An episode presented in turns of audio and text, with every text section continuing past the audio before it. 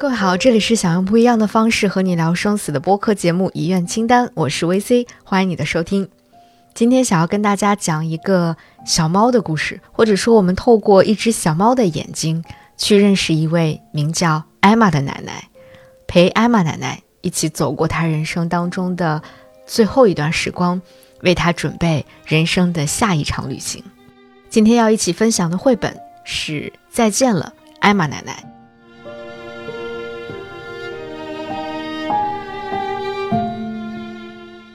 这个绘本跟我们介绍的其他的绘本都很不一样。更准确的说，它可能不能叫一个绘本，它应该叫一本摄影集，或者说叫一个记录类的摄影专题作品集。它的拍摄者是日本的一位非常优秀的摄影师，叫做大冢敦子。这本摄影集《再见了，艾玛奶奶》讲述的就是美国的一位名叫艾玛的老奶奶，她从自己获知身患绝症到她离开这个世界的最后一段时光。当她意识到自己生命所剩不多的时候，她就在自己的临终遗愿书上签了字，并且从容地处理了自己的后事，跟自己的亲人朋友一一道别。在最后那个时刻到来的时候，艾玛奶奶、她的家人还有。讲述这个故事的那只猫斯达，一起平静地迎来最后死亡的那个时刻。在这个绘本当中，我们能够看到一幅一幅非常具有纪实感的、非常动人的黑白的照片。正是这些照片串联起了艾玛奶奶人生当中的最后一年的时光。虽然随着病情的日益恶化，我们能够看到艾玛奶奶真的是面容日渐憔悴。但是我们从艾玛奶奶的眼神当中，时刻能够感受到那种生命的活力，那种笃定，那种勇气，真的特别的动人。再加上整本书是以艾玛奶奶最喜欢的那只小猫斯达的口吻来进行讲述的，再配上那些非常有震撼力的黑白照片，它的这种感动人的程度就不断的加倍、加倍再加倍了。那下面我们就一起来听一听艾玛奶奶的故事。她的讲述者就是艾玛奶奶最喜欢的小猫斯达。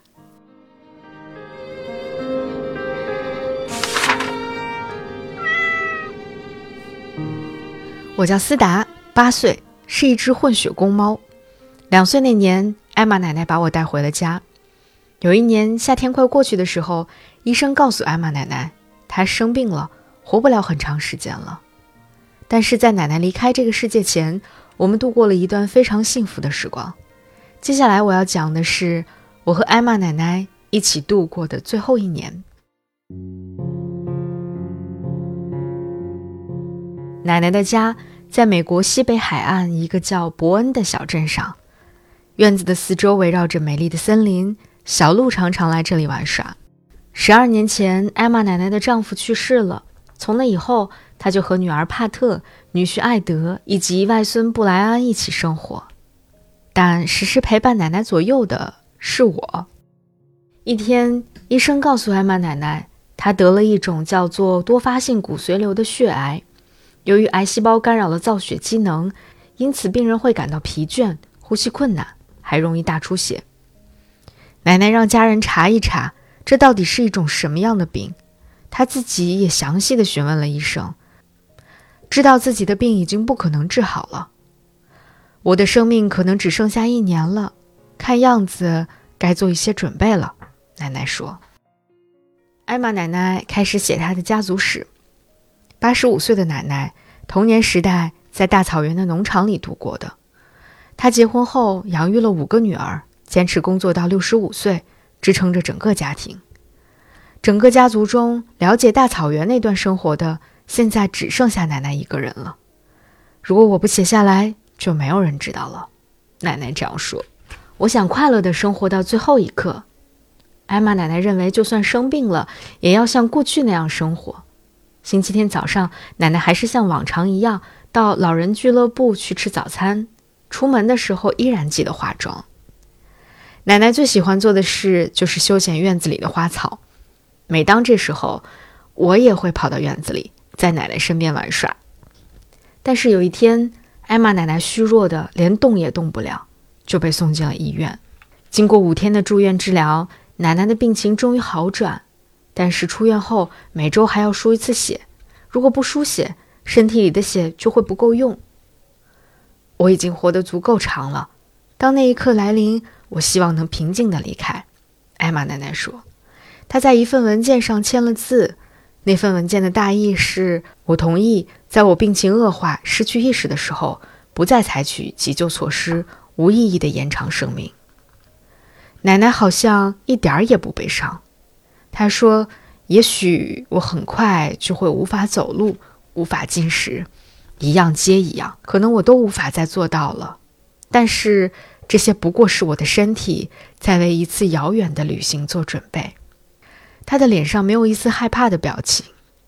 死亡不过是灵魂离开这个肉体，离开这个地方，到另一个世界去。艾玛奶奶的弟弟从很远的地方赶来，为了见姐姐最后一面。女儿们和亲戚们也一个一个的来看她。面对这即将到来的离别，有的人难过的不能自已。最了解艾玛奶奶的是女儿帕特，她一直和奶奶一起生活。两个人相处的就像朋友一样，无论离别有多么痛苦，我们都不要在脸上流露出悲伤，不要让他操心。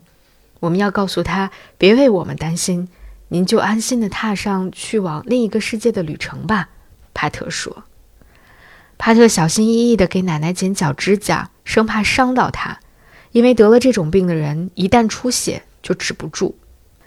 艾玛奶奶虽然生病了，每天晚上仍然细心的保养皮肤。这时，帕特总是守在她身边。奶奶的腿越来越没有力气，甚至连站起来都需要别人帮忙了。为了逗奶奶开心，帕特的丈夫艾德把一片大树叶顶在头上，看上去很滑稽。奶奶要靠助行器才能走路了。每当我睡在艾玛奶奶的膝盖上，她总会轻轻地抚摸我。奶奶睡着的时候，就轮到我在她的身旁守护了。艾玛奶奶还说：“现在是我一生中最幸福的时候，过去的那些失败呀、痛苦啊，现在都变成了甜美的回忆。有些人我曾经觉得永远都不会原谅，现在也原谅他们了。那个人那时候为什么要那么做？我好像懂了。艾玛奶奶不能再陪我到外边玩了。”如果奶奶不在了，我一定会很寂寞吧。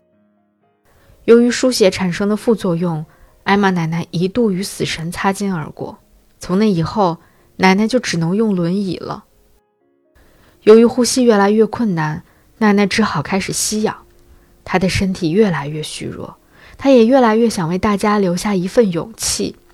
奶奶开始给每个家人写最后一封信：“布莱恩，好好读书。”将来当个好老师，帕特，谢谢你一直照顾我，直到最后一刻。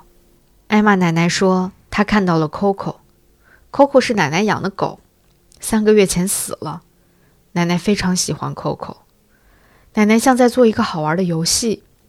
她说，我已经决定了离开的日子，我把那个日子写在一张纸上，藏了起来。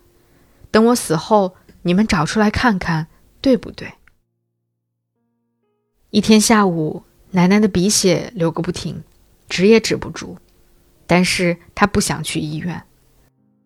她说：“就让我这样待在家里吧。”于是家人知道，今天就是奶奶选择的那个离开的日子。那天晚上，大家都没睡，一直守在奶奶的身旁。第二天早上，艾玛奶奶失去了意识，临终关怀医院的护士来了。帮奶奶调整了一个比较舒服的姿势。临终关怀医院护士的工作就是，当病人感觉痛苦时，帮他们减少痛苦，让他们尽量舒适的走完生命的最后一程。帕特把艾玛奶奶生病前的照片放到她床头，然后不时地握握她的手，跟她说说话。我也陪着最亲爱的艾玛奶奶，一直到最后。这天傍晚，艾玛奶奶静静的。停止了呼吸，家人帮奶奶穿上她最喜欢的睡袍，还从院子里摘来奶奶种的玫瑰花，放在她的手里。艾玛奶奶，你在哪儿啊？第二天，我忍不住站在床前呼唤奶奶。啊，我想起来了，昨天，艾玛奶奶去了另一个世界。现在，她一定和小狗 Coco 在一起吧。遵照艾玛奶奶的遗愿，家人把她的骨灰撒进了大海，还在海面上撒了很多很多玫瑰花瓣。然后，家人和亲友们聚集在奶奶的院子里，一起回忆他们挚爱的奶奶。艾玛奶奶和你在一起的日子真的很快乐，我永远都不会忘记奶奶。谢谢你，艾玛奶奶。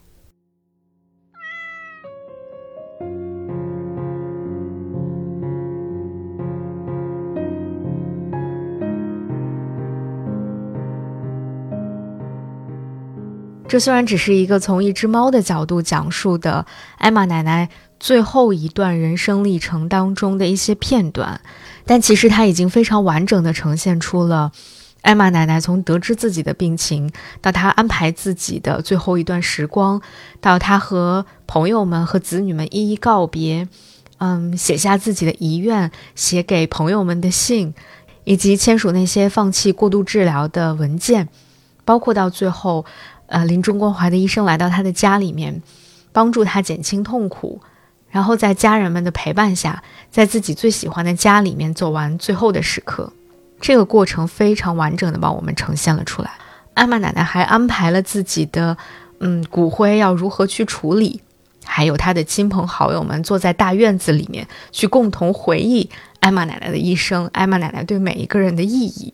这其实真的是一场非常完整、非常温馨的，甚至非常理想的一场告别，或者用艾玛奶奶自己的话来说，这是一场非常完美的为下一趟旅程做准备的过程。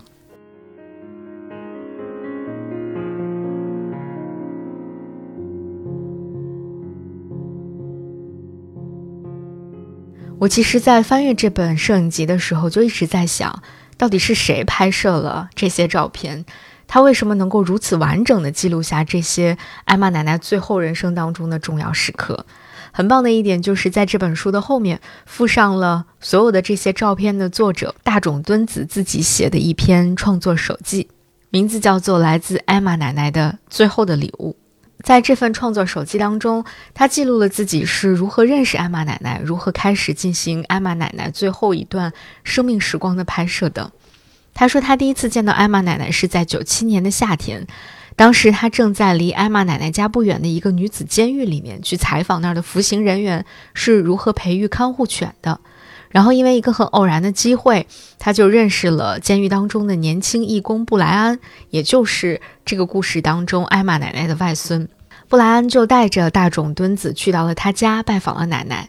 从那之后，他每次从日本到美国采访，都会住在奶奶家，然后呢，就和奶奶建立起了非常亲密的关系。后来，当他得知艾玛奶奶患上了多发性骨髓瘤之后，他就决定要守在这位奶奶的身边。看看奶奶会如何面对死亡，怎样度过生命最后的时光。他还有一个非常强烈的愿望，就是想用照片来记录下一切。其实他一开始也对这个想法有一点点，嗯，不太敢提出来，所以小心翼翼地跟奶奶提了这个想法。没有想到奶奶非常痛快地就答应了，说：“你是我的孙女啊，想拍就拍吧，不过不能拍我摘掉假牙之后的脸哦。”在得到了奶奶的许可之后。他就在奶奶生命结束前的最后两个月住进了她的房间，成为了众多照顾她的人当中的一员，同时也用相机记录下了奶奶最后的这一段时光。在这篇创作手记的最后，他写说：“为什么艾玛奶奶的家人能如此乐观坦然地接受奶奶的死亡呢？可能是因为奶奶活出了最后的尊严，她的家人理解并且尊重了她的心愿。”艾玛奶奶之所以能够很平静地决定自己的治疗方案，并为即将到来的死亡尽可能地做好准备，这一切都源于她对家人深深的爱。当某个人离开这个世界之后，如果有人还在追悔，如果当时我那样做就好了，那肯定是一件非常痛苦的事情。艾玛奶奶一定不想给任何人留下那样的痛苦与遗憾。艾玛奶奶的家人说：“这是奶奶留给我们的最后的礼物。”直到现在，他们仍然充满了感激。艾玛奶奶没有留下任何的叹息与悔恨，而是将很多很多的爱留在了人间。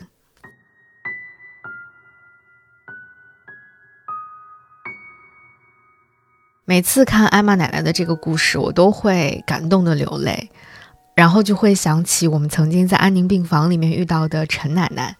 陈奶奶的故事几乎就是艾玛奶奶这个故事在中国的翻版，只不过因为在中国我们现在还没有办法提供非常完备的这种居家的安宁疗护的服务，所以陈奶奶并没有能够在自己的家里面走完生命的最后一段时光，而是在医院里面进行的。但是陈奶奶走完自己人生最后一段时光的历程，就和艾玛奶奶有着惊人的相似。他也会和自己的老朋友、和自己的家人一一的告别。我们当时还在病房给陈奶奶过了她人生当中的最后一个生日。当然，我们也见证着陈奶奶一点一点的失去食欲、失去力气，渐渐的不再能站起来，不再能坐着和我们聊天。渐渐的只能躺着，渐渐的意识不再清晰。我印象特别深刻，在奶奶离开前的那天晚上，他的女儿就一直守在他的身边，给他讲很多很多，嗯，非常美好的童话故事。医生和护士也一直在监测着奶奶的生命体征。如果奶奶觉得非常的痛苦，他们就会想尽一切办法让她没有那么疼。在第二天太阳升起的时候。在阳光洒满整个病房的时候，奶奶离开了我们。那天的阳光实在是太好了，好到那个画面、那种感觉，我可能会记忆一辈子。那个送别的场面也太平静安详了。我真的希望，当我自己要为下一场旅行做准备的时候，就会是像陈奶奶、像艾玛奶奶这样。